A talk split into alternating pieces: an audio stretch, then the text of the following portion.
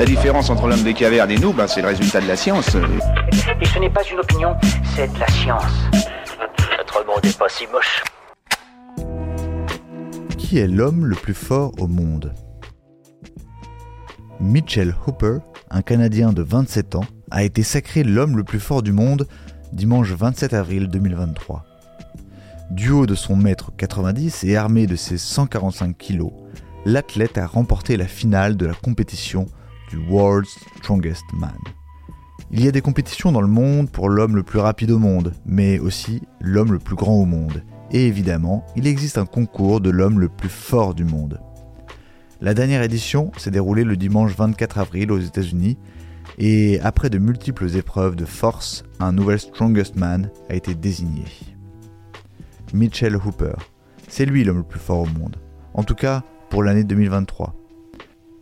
Le week-end dernier, ce jeune Canadien de 27 ans a remporté la finale du World Strongest Man qui se déroulait à Myrtle Beach dans l'État de Caroline du Sud aux États-Unis. Avec son 1m90 et ses 145 kg, l'athlète n'était pourtant pas parmi les favoris. Les yeux des spectateurs se tournaient plutôt sur le Britannique Tom Stoltman. L'homme avait déjà remporté les deux éditions précédentes. Les espoirs se portaient également sur l'Ukrainien Oleksiy Novikov, qui était arrivé troisième l'an dernier.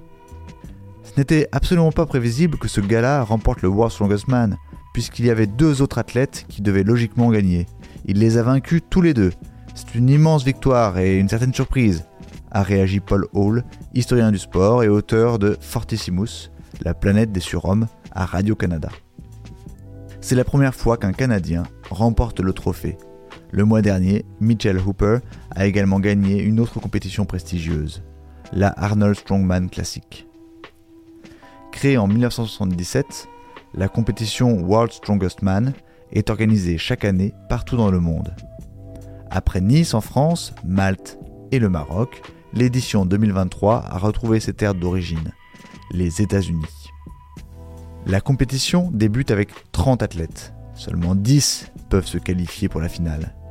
En deux jours, ils doivent affronter 6 épreuves qui ne sont pas les mêmes d'une année sur l'autre. Pour 2023, les joueurs ont dû par exemple soulever le plus de fois une charge lourde en l'espace de 75 secondes ou déplacer un bus de 25 tonnes sur une distance de 25 mètres en seulement 75 secondes. Contrairement à d'autres sports, les participants ne sont pas testés. C'est le régime de la testostérone et des stéroïdes, indique Paul Hall. C'est une règle générale, c'est admis, pratiqué et compris. Voilà. Il ne reste plus qu'à vous remercier de votre attention. Au revoir.